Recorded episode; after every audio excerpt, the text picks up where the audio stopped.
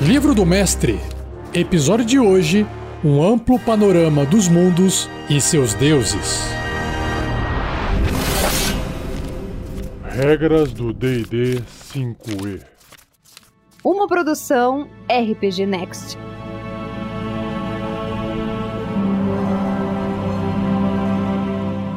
Então, dando continuidade na leitura do livro do Mestre, iniciando a parte 1, Mestre de Mundos, e o capítulo 1, Seu próprio mundo, o livro diz o seguinte: Seu mundo é o cenário para sua campanha o lugar onde as aventuras acontecem. Mesmo que você use um cenário existente, como o dos Reinos Esquecidos, ou Forgotten Realms em inglês, ele se torna seu conforme você estabelece suas aventuras nele, cria personagens para habitá-lo e faz mudanças nele ao longo de sua campanha. Este capítulo é todo sobre construir seu mundo e então criar uma campanha para ocorrer nele. Um amplo panorama. Esse livro, que é o livro do mestre, mais o livro jogador e o livro dos monstros apresentam premissas padrão de como os mundos de D&D funcionam. Os cenários oficiais de D&D, os Reinos Esquecidos, Greyhawk, Dragonlance e Mistara não se distanciam muito dessas premissas. Cenários como Dark Sun, Eberron, Ravenloft, Spelljammer e Planescape se arriscam distanciando-se dessas bases. Conforme você cria seu próprio mundo, cabe a você decidir onde nesse espectro você deseja que seu mundo se estabeleça. Premissas principais. As regras do jogo são baseadas nas seguintes premissas centrais sobre o mundo de jogo. Então, o primeiro tópico: os deuses supervisionam o mundo. Os deuses são reais e incorporam uma variedade de crenças, como cada deus reivindicando domínio sobre um aspecto do mundo, como guerra, florestas ou mar. Os deuses exercem influência sobre o mundo ao conceder magia divina aos seus seguidores e enviar sinais e presságios para guiá-los. O seguidor de um deus serve como um agente daquele Deus no mundo. O agente busca promover os ideais do Deus e derrotar seus rivais. Embora alguns povos se recusam a honrar os deuses, nenhum pode negar a existência deles. Outra premissa é: a maior parte do mundo é selvagem. As regiões selvagens são abundantes. Cidades-estados, confederações e reinos de diversos tamanhos espalham-se pela paisagem, mas além de suas fronteiras, o ambiente selvagem predomina. As pessoas conhecem bem as áreas em que vivem.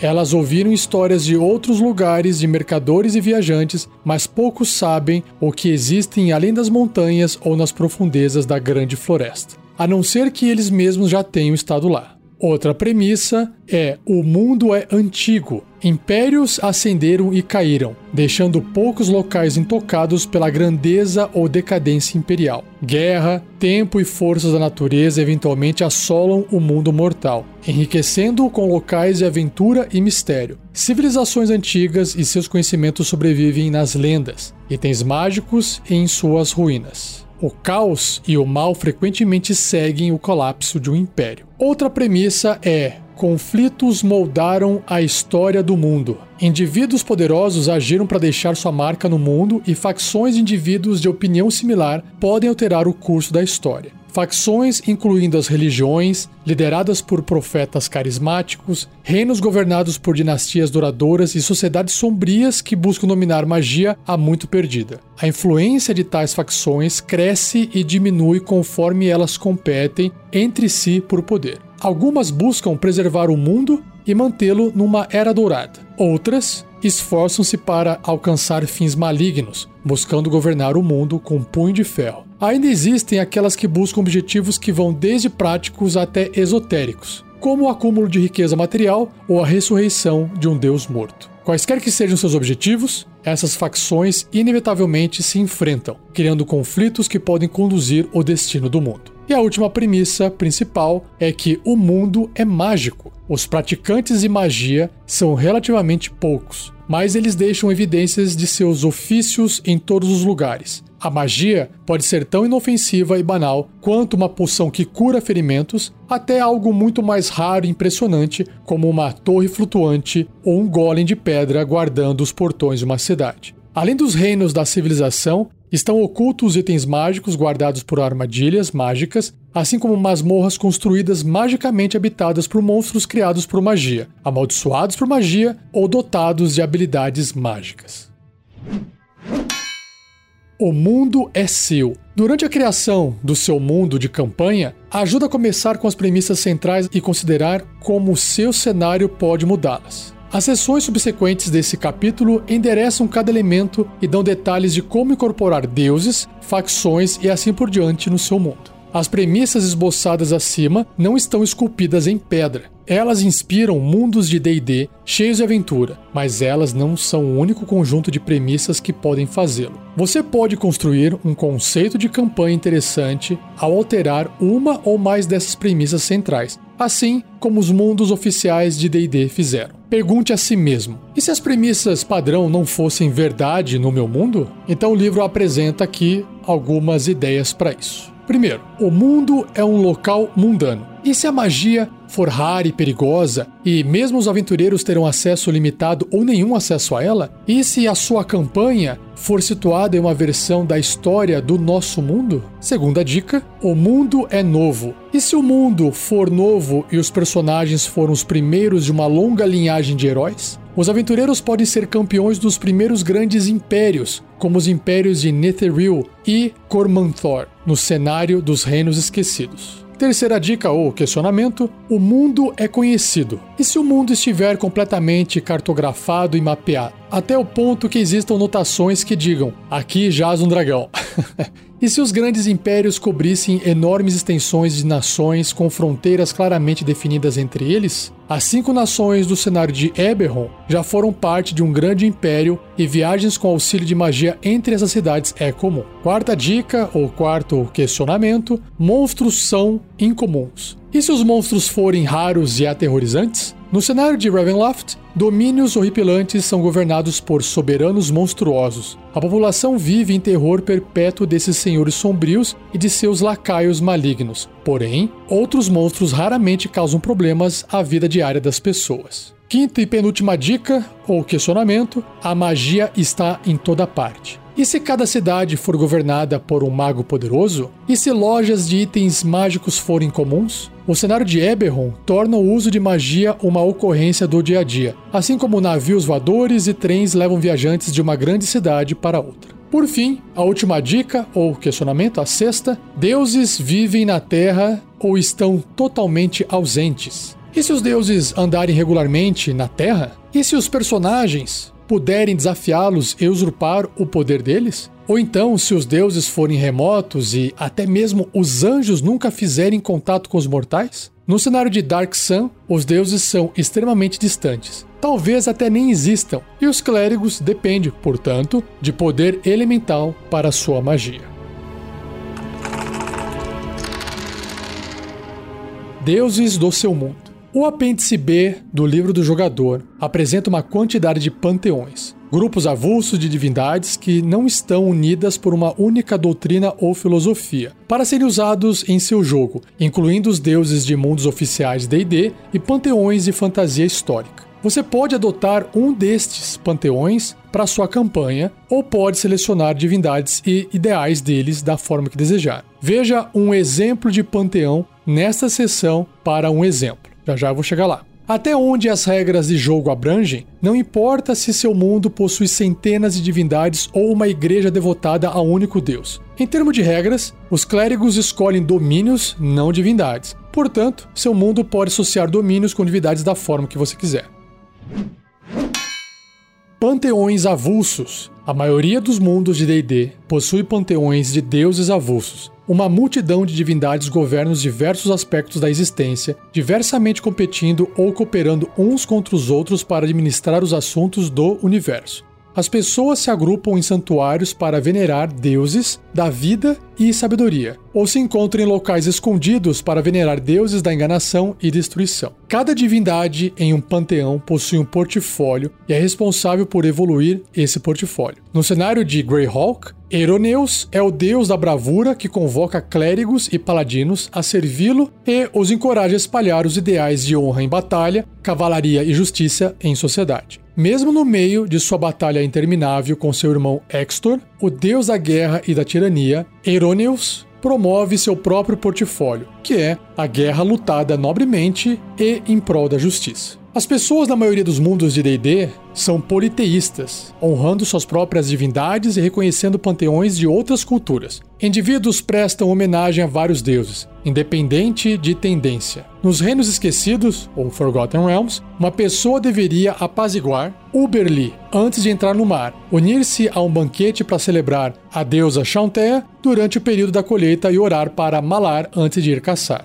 Alguns indivíduos ouvem um chamado ao serviço de uma divindade em particular e consideram esse deus como seu patrono. Indivíduos particularmente devotos tornam-se sacerdotes ao erguer um santuário ou ajudar um grupo de um local sagrado. Ainda mais raramente, aqueles que ouvem tal chamado tornam-se clérigos ou paladinos investidos com a responsabilidade de poderes divinos verdadeiros. Santuários e templos servem como pontos de reunião comunitários para ritos e festivais religiosos. Sacerdotes de tais locais relacionam histórias dos deuses, ensinam as éticas de suas divindades patronas, oferecem conselhos e bênçãos, realizam ritos religiosos e concedem treinamento em atividades favorecidas por suas divindades. Metrópoles e grandes cidades podem abrigar diversos templos dedicados a deuses individuais importantes para a comunidade, enquanto que assentamentos menores podem ter um único santuário devotado a quaisquer deuses reverenciados pelos moradores. Para construir rapidamente um panteão para seu mundo, crie um único deus para cada um dos oito domínios disponíveis para os clérigos, que são conhecimento,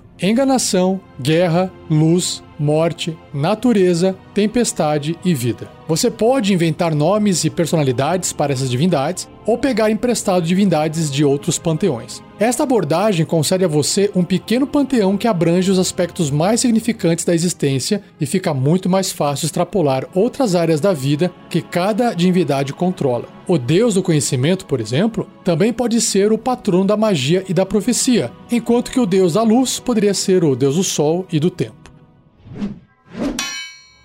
O livro então apresenta um exemplo de panteão. Panteão da Guerra da Alvorada é um exemplo de um panteão montado a partir principalmente de elementos pré-existentes para atender às necessidades de uma campanha em particular. Esse é o panteão padrão na quarta edição do Livro do Jogador, publicado em 2008. O panteão está resumido na tabela Divindades da Guerra da Alvorada, que já já eu leio para você. Esse panteão possui diversas divindades não humanas e estabelece-as como deuses universais. Esses deuses incluem Bahamut, Correlon, Grumush, Loth, Moradin, Serranine e Tiamat. Humanos veneram Moradin e Correlon como deuses de seus respectivos portfólios, ao invés de divindades raciais. O panteão também inclui o arquidiabo Asmodeu como deus da dominação e tirania. Diversos deuses foram trazidos de outros panteões, às vezes com novos nomes para eles. Bane vem dos Reinos Esquecidos. De Greyhawk vieram Cord, Pelor, Tarisdun e Vecna. Do panteão grego vieram Atena, que foi renomeada como Eratis, e Tishi, T-Y-C-H-E, ou Taish, renomeada como Avandra, apesar de ambas terem sido alteradas. Sete, renomeado como Zehir, veio do panteão egípcio. A rainha Corvo é similar à deusa do panteão nórdico Hel e de Greyhawk, Wijaz sobrando três deuses criados de improviso: Ion, Melora e Torok. Então eu vou ler aqui essa tabela das divindades da Guerra da Alvorada bem rapidinho para você. Começando com a primeira coluna, que é o nome, a divindade. A segunda, a tendência dele, né, o alinhamento. Depois, os domínios sugeridos. E por fim, o símbolo dele. Então, Asmodeu, um deus da tirania, de tendência leal e maligna. Um domínio sugerido é enganação. E o símbolo, três triângulos em uma formação estreita. Avandra, deus da mudança e da sorte caótica e boa, enganação também, três linhas onduladas sobrepostas. Bahamut, o deus da justiça e da nobreza, leal e bom, domínios guerra e vida, e o símbolo uma cabeça de dragão em perfil para a esquerda. Bane, deus da guerra e da conquista, leal e mal, domínio guerra, e o símbolo garra com três raios apontado para baixo. Correlon, deus da magia e das artes, caótico e bom, domínio da luz, símbolo estrela de oito pontas. Eratis, deus da civilização e da invenção, leal e neutra, domínio do conhecimento, o símbolo metade superior de uma engrenagem. Grunge, ou Grumsh, deus da destruição, caótico e maligno, domínios sugeridos guerra e tempestade. E o símbolo, o olho triangular com protuberâncias ósseas. Aion, deusa do conhecimento, neutra, domínio, obviamente, conhecimento, e o símbolo é um gancho moldado no estilo de um olho. Cord, deus da força e das tempestades, caótico e neutro, domínio tempestade, símbolo uma espada com um relâmpago cruzando o guarda-mão. Loth, deusa das aranhas e das mentiras, caótica e má, enganação. Estrela de oito pontas com um estilo de teia. Melora, deus da natureza e do mar, neutra, domínios natureza e tempestade, e o símbolo redemoinho em forma de onda. Moradim, deus da criação, leal e bom, conhecimento e guerra, e o símbolo uma bigorna flamejante. Pelor, deus do sol e da agricultura, neutro e bom, domínios luz e vida, e o símbolo é um círculo com seis pontos exteriores radiantes. Rainha Corvo, deusa da morte, leal e neutra, domínios luz e morte. O símbolo é uma cabeça de corvo em perfil para esquerda. Serranine, deusa da lua, caótica e boa, domínio enganação. O símbolo uma lua crescente. Tarisdum, deus da loucura, caótico e maligno, domínio enganação. E o símbolo uma espiral dentada no sentido horário. Tiamat, deus da riqueza, da ganância e da vingança, leal e maligna, enganação e guerra. O símbolo é uma estrela de cinco pontas com pontas curvadas. Torog, deus do subterrâneo, neutro e mal, domínio sugerido da morte e o símbolo um T incrustado num bracelete circular. Vecna, deus dos segredos malignos, neutro e mal, conhecimento e morte são seus domínios sugeridos e o símbolo um crânio caolho parcialmente partido. Por fim, o Zehir, deus da escuridão e do veneno, caótico e mal, domínio, enganação e morte e o símbolo uma cobra no formato de uma adaga. Outros sistemas religiosos. Na sua campanha, você pode criar panteões e deuses que são extremamente ligados a uma única religião. Religiões monoteístas, veneração de uma única divindade, sistemas dualistas, centrados em duas divindades ou forças opostas, cultos misteriosos, envolvendo devoção pessoal a uma única divindade, geralmente como parte de um sistema de panteão, religiões animistas, reverência a espíritos inerentes à natureza, ou até mesmo forças e filosofias que não se concentram em divindades.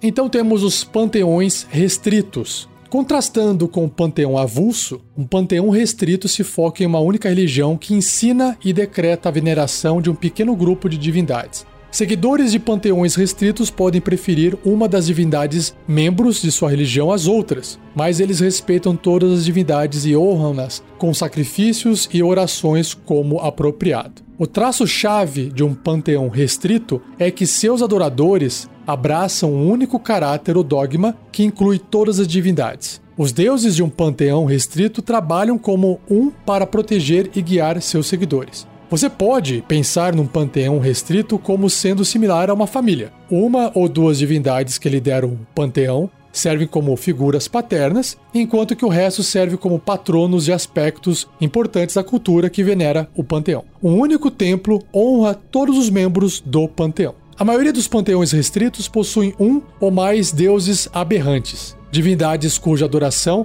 não é sancionada pelos sacerdotes do panteão como um todo. Esses geralmente são divindades malignas e inimigas do panteão, como os titãs gregos. Essas divindades possuem seus próprios cultos, atraindo párias da sociedade e vilões para adorá-los. Esses cultos lembram cultos misteriosos. Seus membros devotam-se estritamente a um único Deus, apesar de até mesmo membros de cultos aberrantes pagarem tributo nos templos do panteão restrito. As divindades nórdicas servem como exemplo de um panteão restrito. Odin é o líder do panteão e figura paterna. Divindades como Thor, Tyr e Freya incorporam aspectos importantes da cultura nórdica. Por sua vez, Loki e seus devotos espreitam nas sombras, às vezes auxiliando as outras divindades e às vezes trabalhando contra elas com os inimigos do panteão.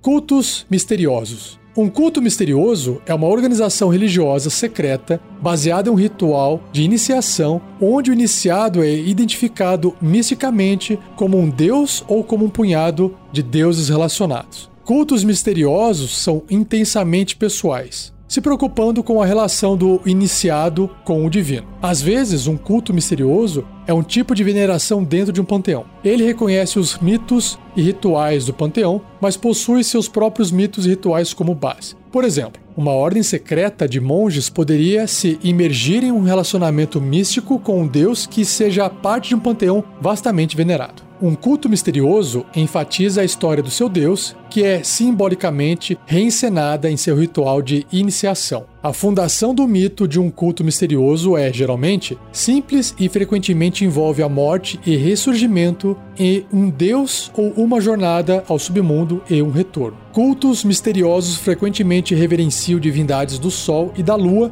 e divindades agrícolas deuses cujos portfólios refletem os ciclos da natureza. O ritual de iniciação do culto segue o padrão do seu mito de fundação. Os neófitos remontam os passos do Deus para partilhar o destino final dele. No caso de deuses que morreram e ressurgiram, a morte simbólica do iniciado representa a ideia da morte de sua vida antiga e renascimento em uma existência transformada. Os iniciados nascem para uma nova vida, permanecendo no mundo dos assuntos mortais, mas se sentindo enaltecido a uma esfera superior. É prometido ao iniciado um lugar no reino do Deus após sua morte mas ele também experimenta um novo sentido na vida.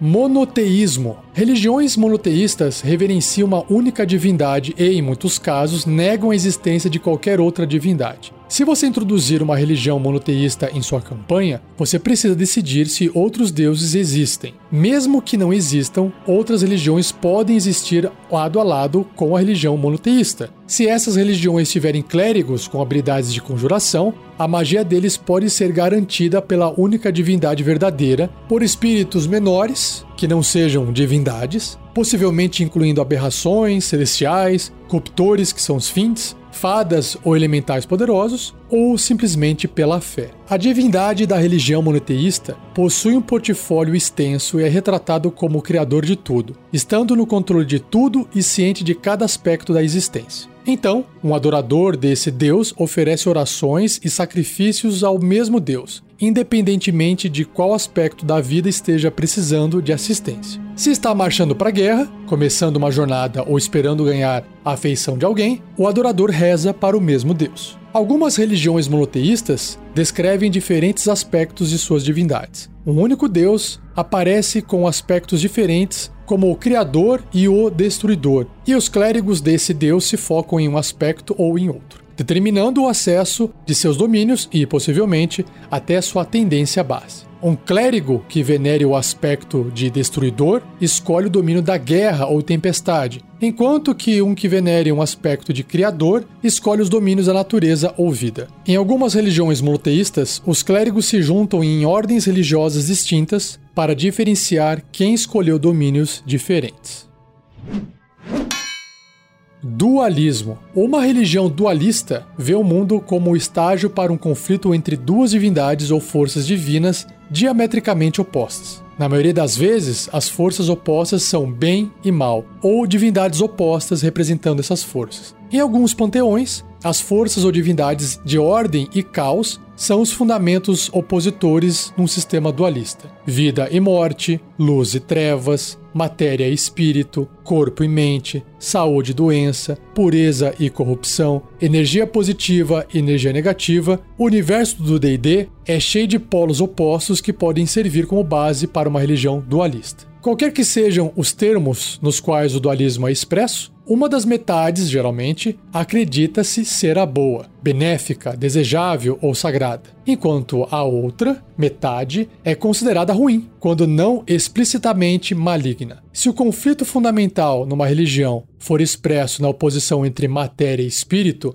os seguidores dessa religião acreditam que um dos dois, geralmente a matéria, é maligno e o outro, o espírito, é benigno, e por isso buscam libertar os espíritos do mundo material e seus males através através do asceticismo e contemplação. Em uma cosmologia definida por um conflito eterno entre bem e mal, espera-se que os mortais escolham um lado. A maioria dos que seguem uma religião dualista veneram a divindade ou força identificada como boa. Adoradores da divindade boa acreditam no poder desse deus de protegê-los dos lacaios da divindade maligna. Já que a divindade maligna em tal religião é geralmente a fonte de tudo que é prejudicial à existência, apenas os perversos e depravados veneram esse deus. Os monstros e corruptores os servem, assim como certos cultos secretos. Os mitos de uma religião dualista geralmente predizem que o Deus benigno irá triunfar em uma batalha apocalíptica, mas as forças do mal acreditam que a vinda dessa batalha não está predeterminada e trabalham para promover a vitória de sua divindade. Por fim, as divindades no sistema dualista possuem portfólios extensos. Todos os aspectos da existência refletem essa briga dualista, e por isso, todas as coisas podem cair em um lado ou no outro do conflito. Agricultura, misericórdia, o céu, medicina e poesia residem no portfólio da divindade benigna e fome, ódio, doença e guerra pertencem à divindade maligna.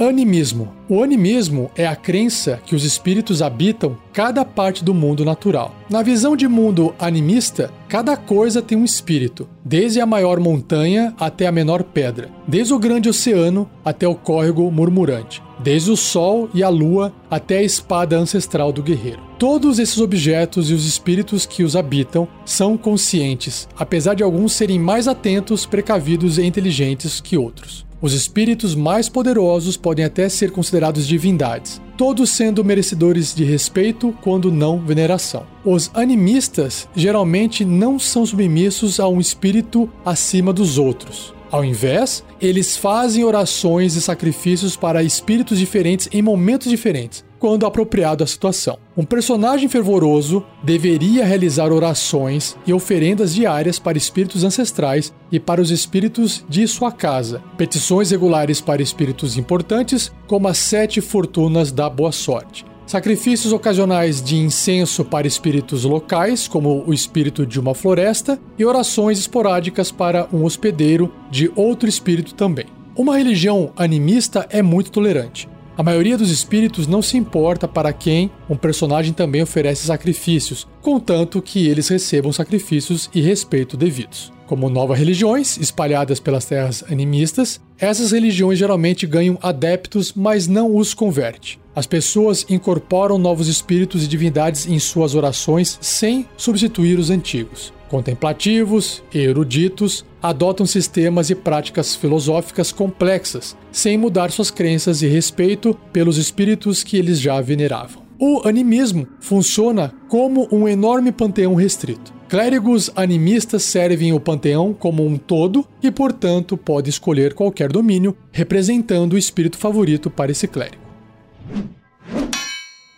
Forças e filosofias. Nem todos os poderes divinos precisam derivar de divindades. Em algumas campanhas, os crentes possuem convicção suficiente em seus ideais sobre o universo que eles ganham poderes mágicos dessa convicção. Em outras campanhas, forças impessoais da natureza ou magia substituem os deuses ao conceder poder aos mortais em sintonia com elas. Assim como os druidas e patrulheiros podem ganhar suas capacidades mágicas das forças da natureza. Ao invés de uma divindade específica da natureza, alguns clérigos devotam-se a ideais ao invés de a um deus. Paladinos podem servir à filosofia da justiça e cavalaria ao invés de uma divindade específica. Forças e filosofias não são veneradas. Elas não são seres que podem ouvir e responder às orações ou aceitar sacrifícios. A devoção a uma filosofia ou a uma força não é necessariamente exclusiva ao serviço de uma divindade. Uma pessoa pode devotar-se à filosofia do bem e oferecer veneração a diversos deuses bons ou reverenciar a força da natureza e também homenagear os deuses da natureza, que podem ser vistos como manifestações pessoais de uma força impessoal. No mundo, que inclua divindades com poderes comprovados através de seus clérigos, é incomum para uma filosofia negar a existência de divindades. Porém, uma crença filosófica comum diz que as divindades são mais mortais do que os mortais acreditariam. De acordo com tais filosofias, os deuses não são verdadeiramente imortais. apenas muito longevos, e os mortais podem atingir a divindade. De fato, ascender à divindade é o objetivo final de algumas filosofias. O poder de uma filosofia baseia-se na crença que os mortais investem nela. Uma filosofia acreditada por apenas uma pessoa não é forte o suficiente para conceder poder mágico para essa pessoa.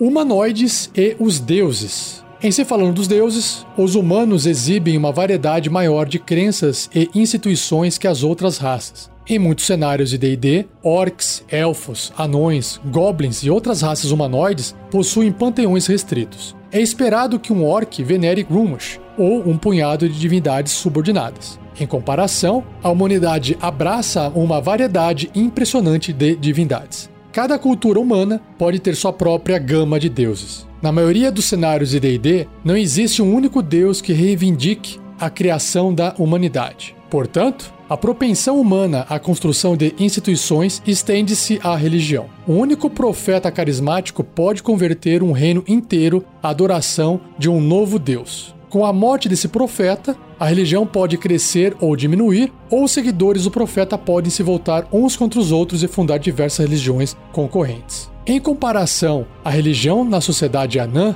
é estabelecida na rocha. Os anões dos reinos esquecidos identificam Moradin como seu criador. Enquanto anões em particular podem seguir outros deuses, a cultura dos anões está comprometida com Moradin e o panteão que ele lidera. Seus ensinamentos e magias estão tão perfeitamente enraizados na cultura anã que seria necessária uma mudança cataclísmica para substituí-lo. Tendo isso em mente, considera o papel dos deuses no seu mundo e os laços deles com as diferentes raças humanoides. Cada raça possui um deus criador? Como esse deus moldou a cultura da raça? Outros povos estão livres dos laços divinos e livres da adoração se desejarem? Existe uma raça que se voltou contra o Deus que a criou? Uma nova raça apareceu, criada por um Deus dentro dos últimos anos? Uma divindade também pode ter laços com o reino, linhagem nobre ou outra instituição cultural. Com a morte de um imperador, um novo governante pode ser escolhido através do envio de um presságio divino pela divindade que protege o império desde seus primeiros dias. Em tais terras, a veneração de outros deuses pode ser contra a lei ou rigidamente controlada. Finalmente, considere a diferença entre os deuses que são vinculados a raças humanoides específicas e deuses com seguidores mais diversificados. As raças de seus próprios panteões aceitam um lugar de privilégio no seu mundo, enquanto os deuses assumem um papel ativo em seus assuntos? As outras raças são ignoradas pelos deuses, ou essas raças são um fator decisivo que pode mudar o equilíbrio do poder em favor de um deus ou outro? Então, essas são perguntas que você deve se fazer. Para fechar o episódio, o livro traz um box, uma caixinha de texto que diz posto divino. Ele acrescenta a seguinte informação: Os seres divinos do multiverso são frequentemente categorizados de acordo com seu poder cósmico. Alguns deuses são venerados em diversos mundos e possuem postos diferentes em cada um deles, dependendo da sua influência neles. As divindades maiores estão além da compreensão mortal. Elas não podem ser invocadas e quase sempre são impedidos de se envolver diretamente nos assuntos mortais. Em raríssimas ocasiões, eles manifestam avatares similares a divindades menores, mas matar um avatar de uma divindade maior não produz qualquer efeito na divindade em si. As divindades menores estão incorporadas em algum lugar nos planos. Algumas divindades menores vivem no plano material, como a deusa unicórnio Lurui, dos Reinos Esquecidos, e o titânico deus tubarão Sekolá, reverenciado pelos Sahuagin. Outros vivem nos planos exteriores, como Loth, no abismo. Tais divindades podem ser encontradas pelos mortais. As quase divindades possuem uma origem divina, mas eles nem ouvem nem atendem às orações. Não concedem magia a clérigos ou controlam aspectos da vida mortal. Ainda assim, eles são seres imensamente poderosos e, na teoria, podem ascender a divindade se eles acumularem adoradores suficientes. Essas quase divindades caem dentro de três subcategorias: semideuses, titãs e vestígios. Os semideuses são gerados da união de uma divindade e um ser mortal. Eles possuem alguns atributos divinos, mas seu parentesco mortal faz deles as quase divindades mais fracas. Os titãs são as criações divinas das divindades. Eles podem ter nascido da união de duas divindades, fabricados em uma forja divina, nascidos do sangue derramado por um deus ou de alguma outra forma, trazidos através da vontade ou substância divina. E os vestígios são divindades que perderam quase todos os seus adoradores e são consideradas mortas, de uma perspectiva mortal. Rituais esotéricos podem às vezes contatar esses seres e drenar o poder latente deles. Seja você também um guerreiro ou uma guerreira do bem. Para saber mais, acesse padrim.com.br barra rpgnext ou picpay.me barra rpgnext.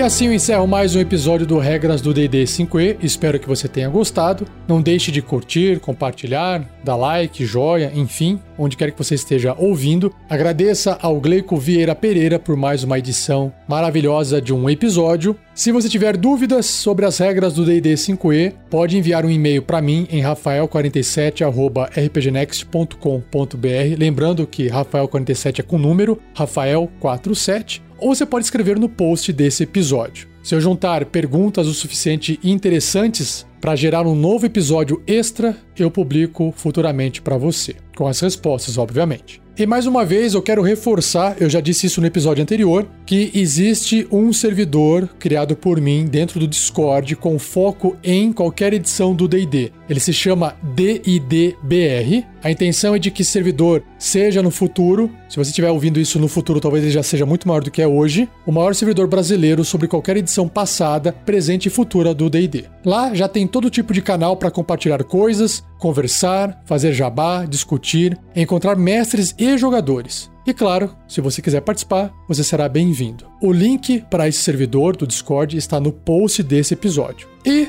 não perca o próximo episódio, onde irei apresentar como é que você mapeia a sua campanha e o que, que são os assentamentos. Beleza? Então, muito obrigado, um abraço e até o próximo episódio.